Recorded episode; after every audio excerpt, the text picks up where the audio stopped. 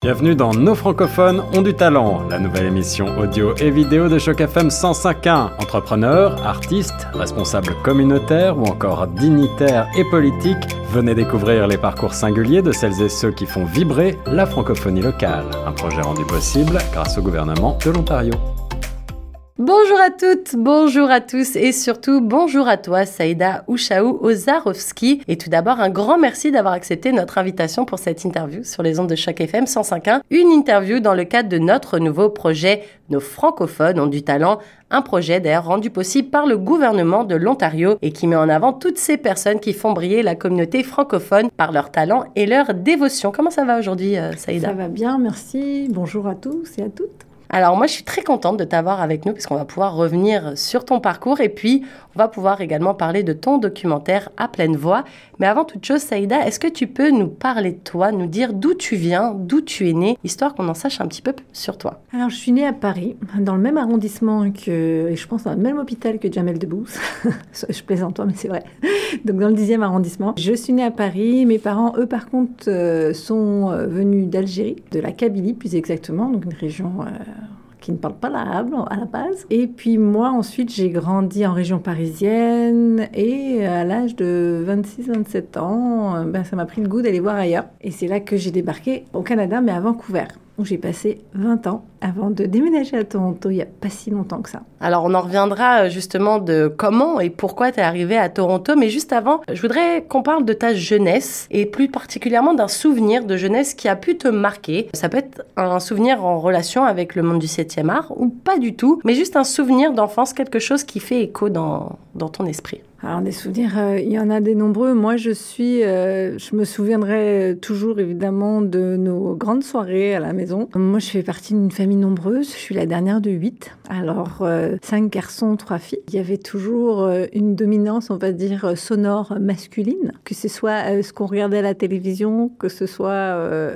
dans les échanges, mais ben, des souvenirs beaucoup autour de, de soirées cinéma aussi, évidemment c'était pas le choix et toujours que je faisais, mais ça m'a fait regarder beaucoup de classiques en fait. Je me rends compte aujourd'hui, peut-être beaucoup de films de guerre et de films euh, avec des hommes, mais euh, justement mon regard de femme là-dessus s'est développé aussi avec euh, un esprit critique, je pense, davantage. Donc c'est ça, j'ai des souvenirs qui sont liés beaucoup beaucoup à la famille. Ça a fait de moi, je pense, un animal social. Vraiment, j'aime la compagnie des autres, j'aime j'aime rire, j'aime passer du temps à table, mais surtout j'aime aussi la capacité d'échanger, d'écouter, d'apprendre des uns et des autres. La petite histoire, c'est que je suis la dernière, mais avec un grand écart d'âge entre moi et par exemple ma, ma sœur qui est juste au-dessus de moi. J'ai déjà 5 ans avec elle, puis ça monte comme ça, 7, 8, 9, 10. Puis le, grand grand frère, lui, c'est au moins 23 ans d'écart. On pourra peut-être parler euh, d'autres choses de, mes parents, mais, mais ce que je veux dire, c'est que ça m'a donné forcément une manière de, de grandir avec la maturité qu'avaient les autres autour de moi. Moi, j'ai eu un papa très âgé. Mon père avait 66 euh, ans, en fait, quand il m'a eu. Et donc, euh, c'est vraiment intéressant parce qu'effectivement, on vit avec quelqu'un d'âgé, très âgé, qui a déjà un vécu complet, en fait, qui s'est refait, en fait, en, arrivant en France euh, à l'âge, lui, de 40 ans.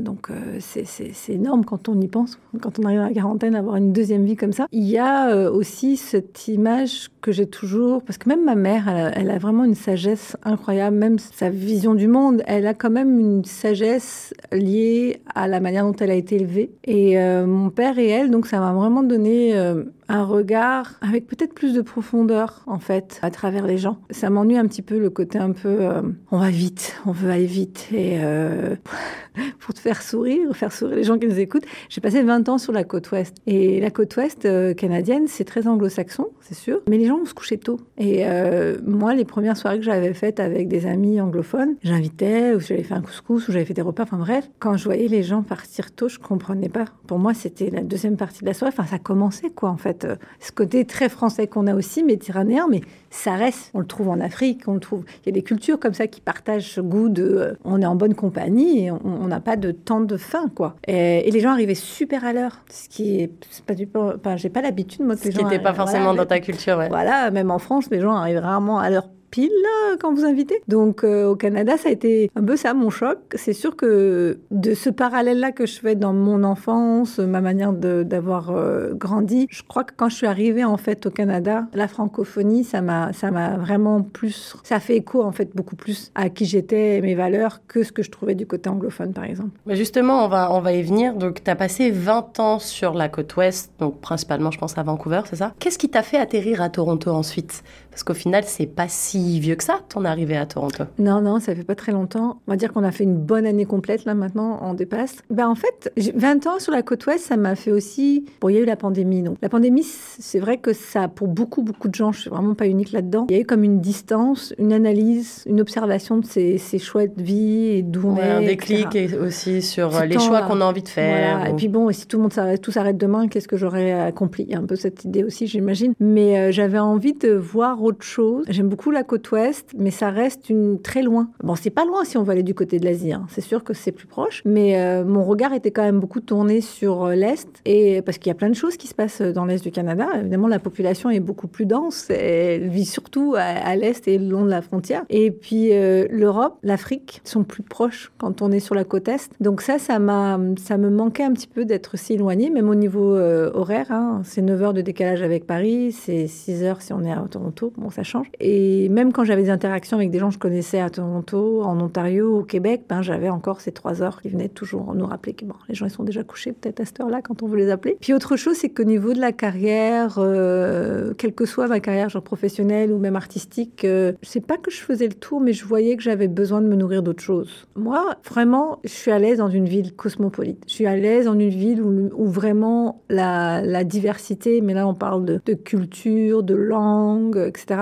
se retrouve dans se retrouve dans ce qui est produit. Et je trouve qu'à Vancouver, bien que ce soit un endroit à la côte ouest où il y a quand même des artistes, beaucoup d'ailleurs, euh, leur source d'inspiration reste quand même assez centralisée sur certains éléments. Bon, je fais une analyse rapide, donc euh, certains pourraient avoir d'autres points de vue. Par contre, pour les Premières Nations, les peuples autochtones, c'est sûr que la côte ouest, c'est formidable parce qu'en termes de, richesse, il y a beaucoup plus de population, de peuples, nations en fait, euh, en Colombie-Britannique qu'ailleurs au pays. Mais ça, je, voilà, professionnellement, quand j'ai été prise pour venir travailler à Toronto, moi, j'étais plutôt excitée. Je sais que mes enfants, c'était un autre regard, là, par exemple, mais moi, j'étais vraiment excitée à l'idée de me nourrir de ce que Toronto peut donner. Alors, tu parles de tes enfants, mais moi, je vais parler de, de la Saïda enfant. C'était quoi ton rêve, Saïda, justement, quand tu étais enfant? Le fait peut-être justement d'être euh, la dernière d'une longue fratrie, ça change un peu les, les rêves et les perspectives d'avenir aussi que tu pouvais avoir comparé à tes petites copines de l'époque. Donc voilà, je me demandais quel était ton rêve quand tu étais enfant? Bah, D'abord, la première chose, il faut se dire, c'est que comme quand j'ai grandi, quand j'étais enfant, j'étais, euh, je suis toujours, mais bref, d'origine euh, algérienne, donc euh, d'origine immigrante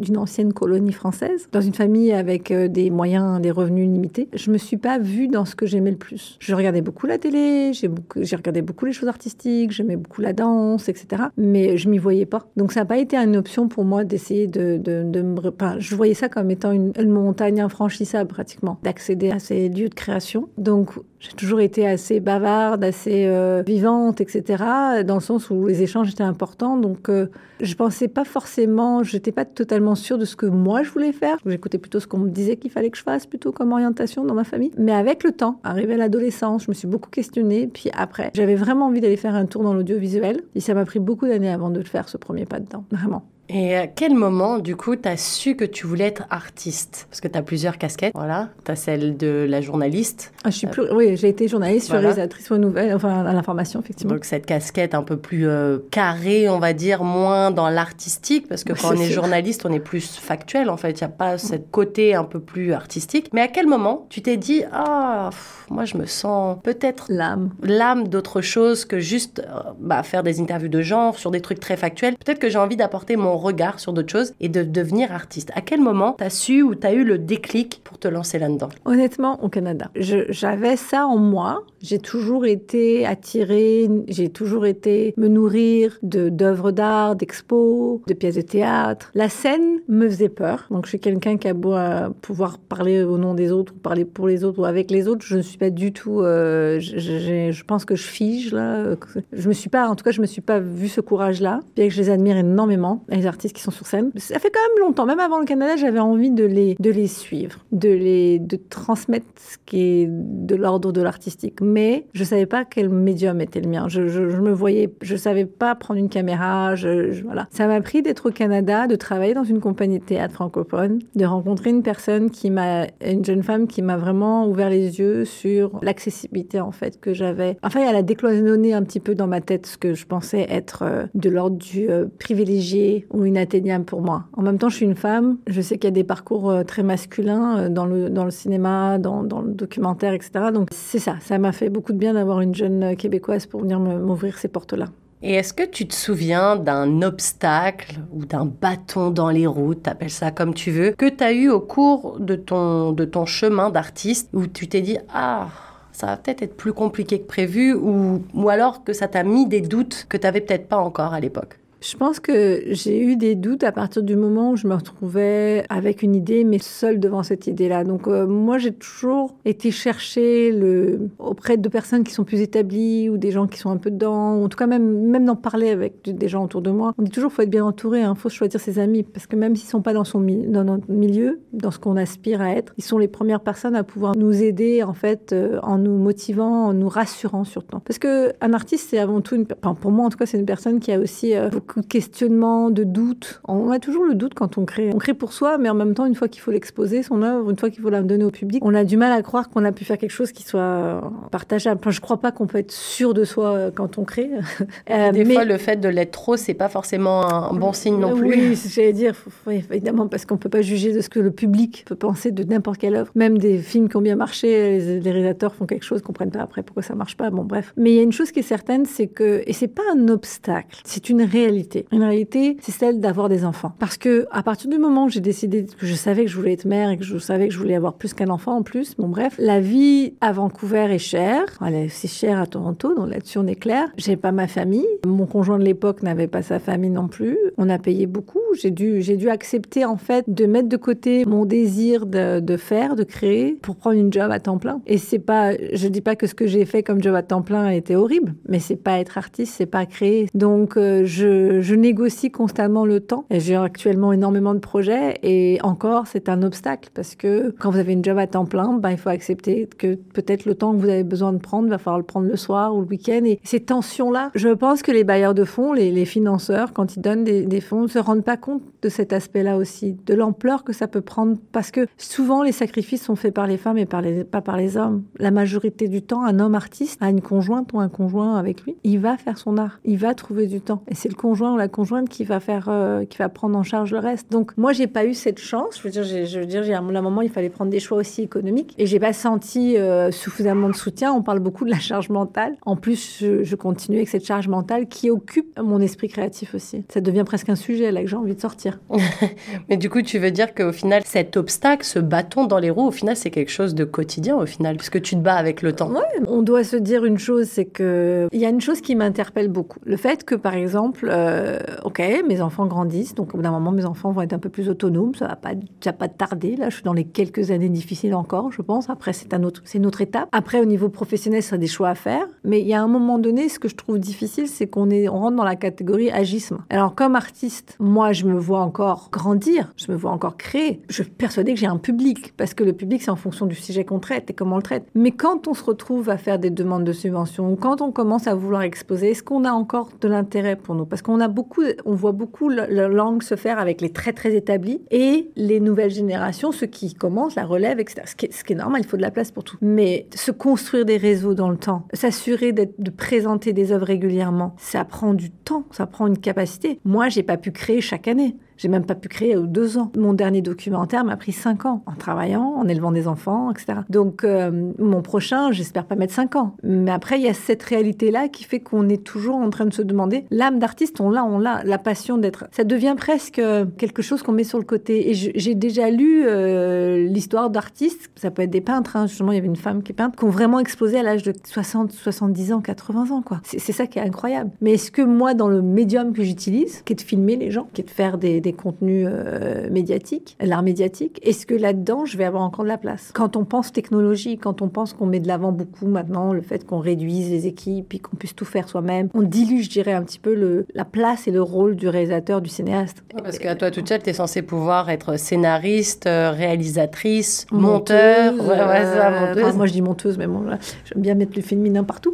Mais c'est ça, la caméra. J'ai des discussions avec, avec des plus jeunes, des fois aussi. Et puis, j'avoue que je suis pas mal dans mon, réseau, dans un réseau de femmes, parce que je trouve ça super important. Il y a un décalage qui s'est fait. Et d'ailleurs, en parlant d'art, j'ai choisi le documentaire. Le documentaire, c'est là où il y a le plus de femmes. Pourquoi? Ça paye le moins aussi. Et est-ce que tu penses que justement, le fait d'avoir choisi, est-ce que tu as choisi justement le documentaire ou c'est plus le documentaire qui est venu à toi parce que tu avais des choses différentes à dire? Peut-être que le documentaire est venu à moi, mais non, j'avais des choses à dire. Le premier, tout premier projet que j'ai fait, j'avais vraiment quelque chose à dire qui faisait que ça s'imposait. Là, c'est pour ça que j'avais, pas d'argent pour commencer. J'avais commencé avec zéro. J'étais là, il faut qu'on fasse quelque chose. Il faut. Je me suis même engagée à le faire publiquement auprès d'un organisme de femmes, disant il faut vraiment qu'on fasse quelque chose. Voilà. après, j'ai trouvé un petit peu. Je me suis démenée, j'ai trouvé un petit peu de sous. J'ai trouvé des gens qui étaient formidables pour travailler avec moi, qui étaient bénévoles, etc. Mais qui ont été payés euh, des peanuts là, pas beaucoup. Je l'ai pas fait pour l'argent. Évidemment, ça n'a jamais été le truc j'ai trouvé un diffuseur qui était accepté de le prendre, même si c'était juste pour le diffuser, c'était déjà formidable. On prend ce qu'on peut prendre quand on commence en plus là. Mais euh, c'est sûr que mon rapport à, ce que j'ai envie de créer maintenant, il y a des tas de choses que j'ai envie de créer. J'ai envie de créer, euh, j'ai envie de raconter de la fiction, j'ai envie de, créer une fiction, j'ai envie de créer une série de fiction. C'est pas irréaliste. Je parlais de ça avec une professionnelle hier et je me disais,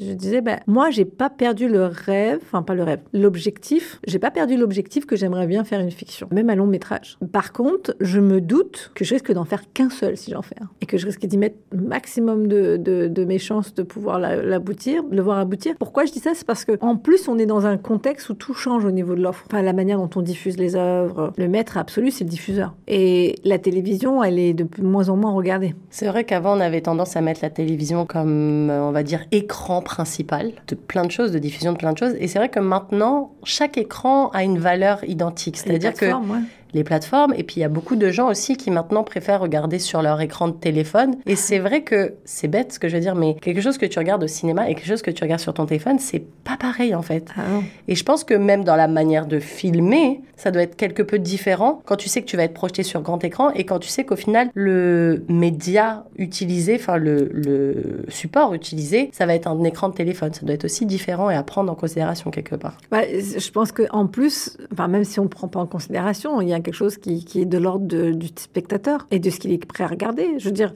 au jour d'aujourd'hui, c'est l'explosion des, vidéos sur YouTube. Mais la majorité de ces vidéos sont mal tournées. Bah, parce qu'elles sont tournées aussi de façon super euh, amateur. Oui, mais que ce soit euh, YouTube, TikTok, euh, il y a, tellement de plateformes et de, de, façons différentes aussi. Parce que quelqu'un qui fait du contenu sur YouTube, ça va être totalement différent que quelqu'un qui fait du contenu sur TikTok de façon très très rapide, accélérée, limite. La, tu vois, c'est pas quelque chose d'écrit en fait. C'est pas comme scripté. C'est plus on tourne et on on prend ce qu'il y a à apprendre. Oui, mais même TikTok, moi, ça me faisait sourire. Je cours le long de l'eau et il y avait deux personnes en, qui faisaient des pas de danse, là, qui faisaient son truc.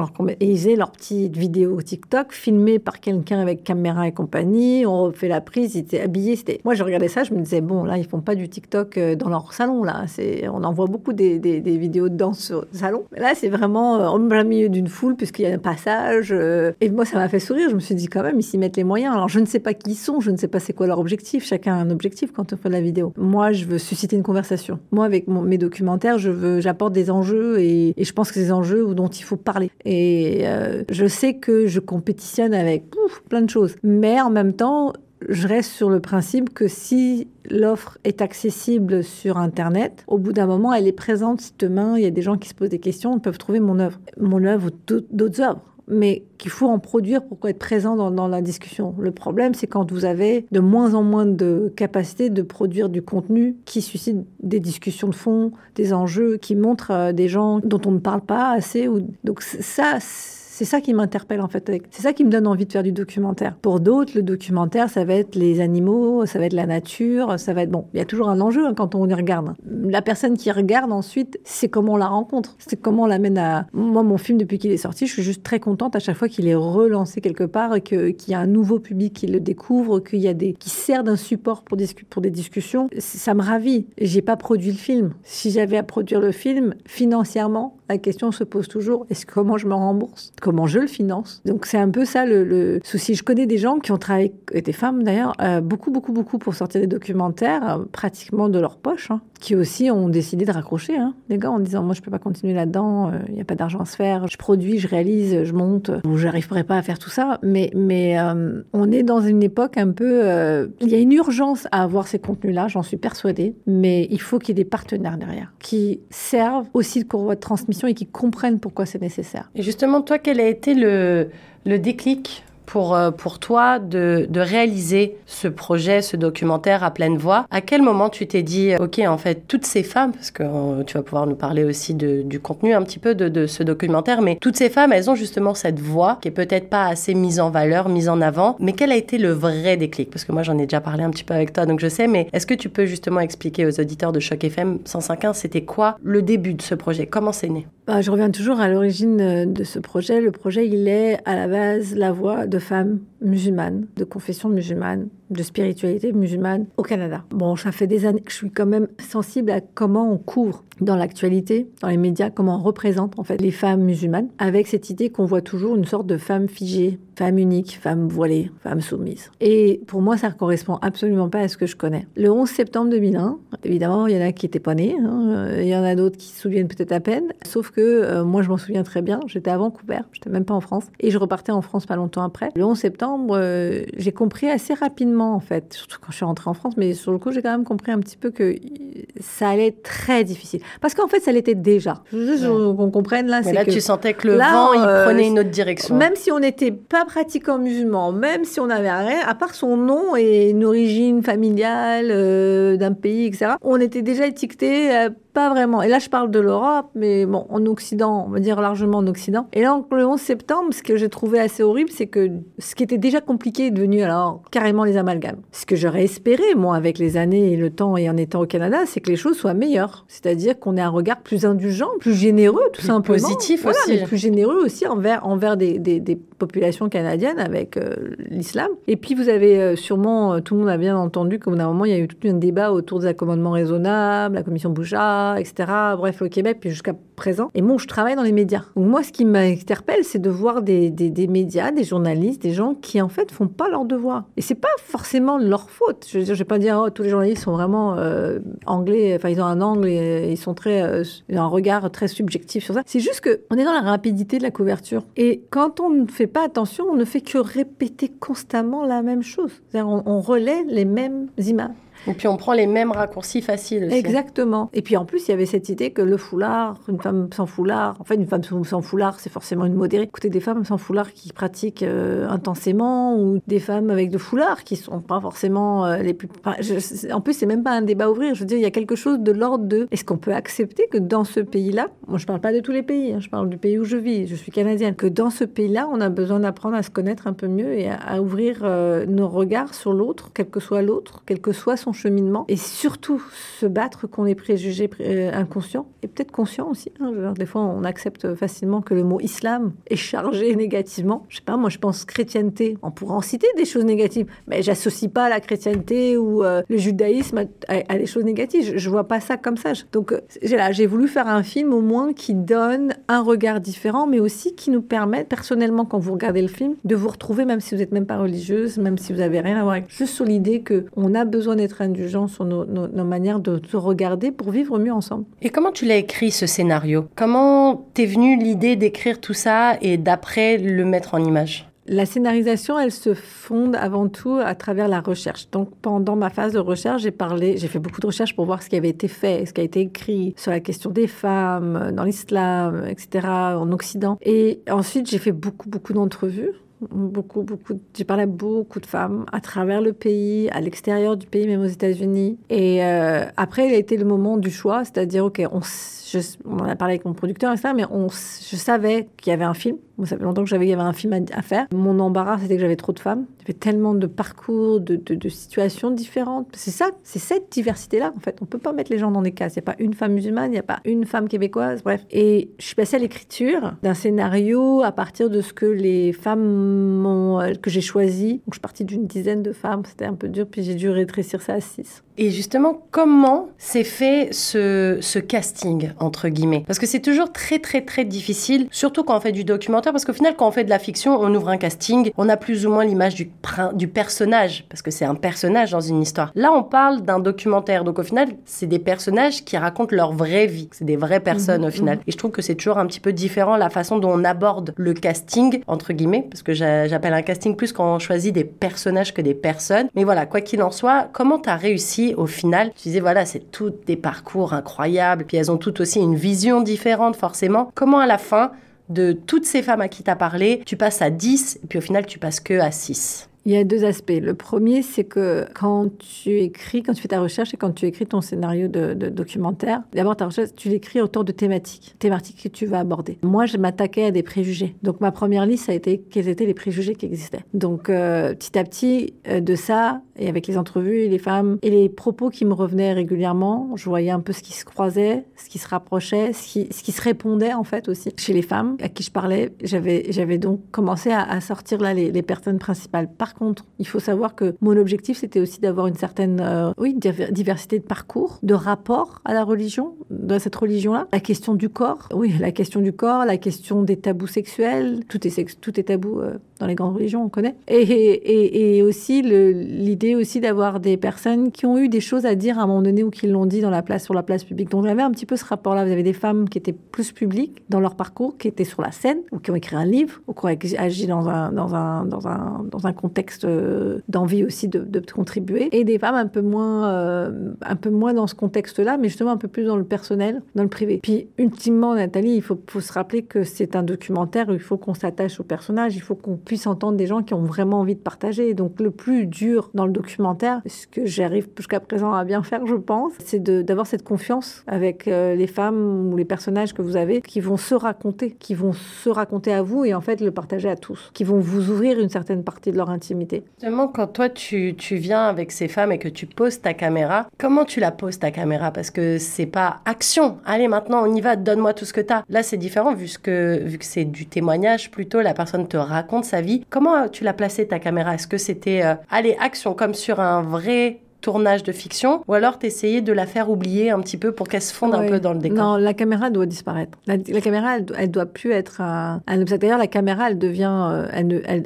elle, devient invisible pour, le, pour la personne, mais surtout l'équipe autour. Bon, moi, j'ai fait un choix qui était que ce sujet-là, dans ce contexte-là, c'était un sujet de femme par rapport à la manière dont je l'abordais, et je voulais une équipe féminine autour. Donc, j'ai rendu l'équipe entière. J'ai fait un choix pour que ce soit des femmes. Je pense que c'est un film qui a 95% de production euh, féminine. Et donc, euh, ma Ma directrice de photographie, est une femme qui est exceptionnelle, Catherine Giguère, très talentueuse, les preneuses de son. On avait comme ça, euh, l'assistante à la réalisation, on avait comme ça des femmes quand même autour de mes, personnages qui les ont mis aussi à l'aise. Moi, mon rôle de réalisatrice, c'est toujours de garder cette connexion avec mon personnage. Donc, ce qu'elles m'ont dit, je leur ai pas fait dire ce qu'elles m'ont jamais dit. Elles peuvent m'en donner plus, mais, après, c'est sûr qu'au moment où la caméra est allumée, quand on oublie la caméra, on est dans l'entrevue, comme toi et moi, là, on est dans l'entrevue, on plus en studio, on est en discussion. Et c'est ça que j'essaie de C'est un moment qui est hors du temps, limite, en fait. C'est ça, parce que. Puis il y a quelque chose à dire, c'est parce que ces personnages, ils ont quelque chose à dire. On peut trouver un sujet et dire, bon, je voudrais traiter ce sujet-là, mais il faut des personnages qui les incarnent, qui ont envie de partager aussi. Et donc, euh, oui, je, je, me doute bien que la caméra, c'est impressionnant, là. Je veux dire, moi, je préfère être derrière que devant, là, je dois être très honnête. D'ailleurs, même avec le micro, des fois,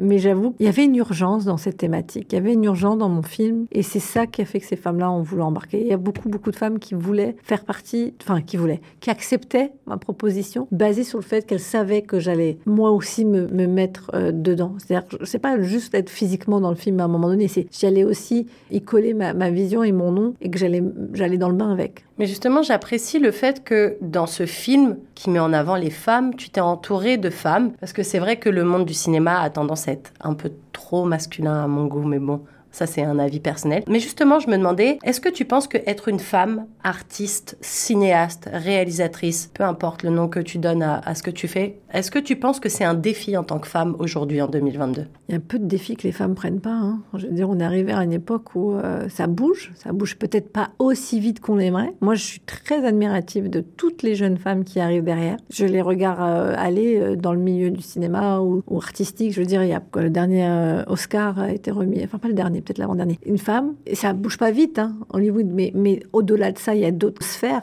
euh, d'activité pour les artistes. Et les femmes sont capables, par exemple, par le métier technique, puisque la production, que ce soit la caméra, que ce soit le montage, que ce soit. Moi, j'avais une monteuse, la caméra, c'était une femme. Voilà, j'avais preneuse de son, j'avais des femmes. Il y a un moment donné, on se rend compte qu'il y a une génération qui est en train de prendre aussi ces postes-là, ces jobs-là, et qui ont du talent, qui ont de l'expérience. C'est pas que je pouvais pas le faire, mais j'ai pas pris des débutantes. J'avais pas, j'avais l'embarras du choix. En fait, je suis arrivée à un moment donné, même je me suis dit, mais on est dans la bonne époque là, ça, ça, ça bouge. Donc peut-être que j'aurais aimé avoir 20 ans de moins, juste pour me donner encore un peu plus de, de capacité d'avancer avec cet élan de on va pas vous demander la permission. Et je crois que c'est un peu ça. Ouais, en mode, on l'a déjà fait. Femme, vous êtes, quand on est né femme, on est déjà dans la catégorie, il va falloir travailler plus. Ça va pas changer ça. Ça va pas changer parce que c'est un monde encore créé avec le même modèle patriarcal. Les hommes ont créé depuis très longtemps un système qui fonctionne bien pour eux. Pourquoi vous voulez qu'ils changent? Qu'est-ce qu'ils ont à perdre? Bah, Ils ont tout à perdre. La majorité des hommes ont beaucoup de perdre. Ça veut pas dire qu'il n'y a pas des hommes qui changent, mais pour aller prendre ce qui nous est dû, c'est-à-dire que les femmes puissent aller faire du film, des films, du cinéma, etc., faut y aller.